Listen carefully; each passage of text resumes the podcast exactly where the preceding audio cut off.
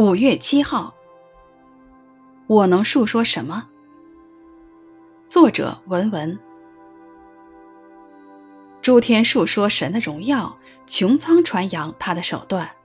这日到那日发出言语，这夜到那夜传出知识。诗篇十九篇一到二节。每当看到蓝天白云，碧绿湖水，鸟儿自由飞翔，我总是感叹神的创造奇功。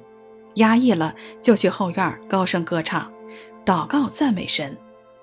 我想到自己是神所创造，心情就特别愉悦，喜乐的心乃是良药。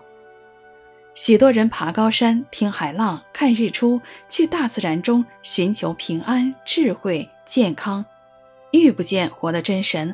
更得不着永生，他们回到家中，生活仍然没有喜乐和盼望。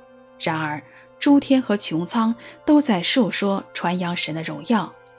对于那些去大自然中寻找生命答案的人们，基督徒怎样向他们发出生命的呼召，传递永生之道呢？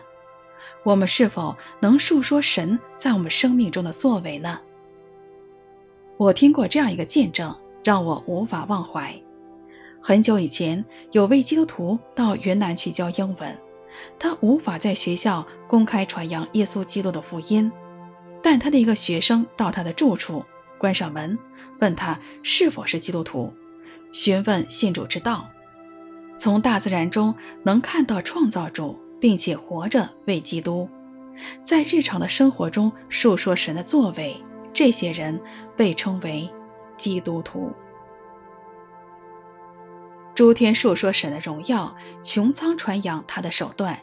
这日到那日发出言语，这夜到那夜传出知识。诗篇十九篇一到二节。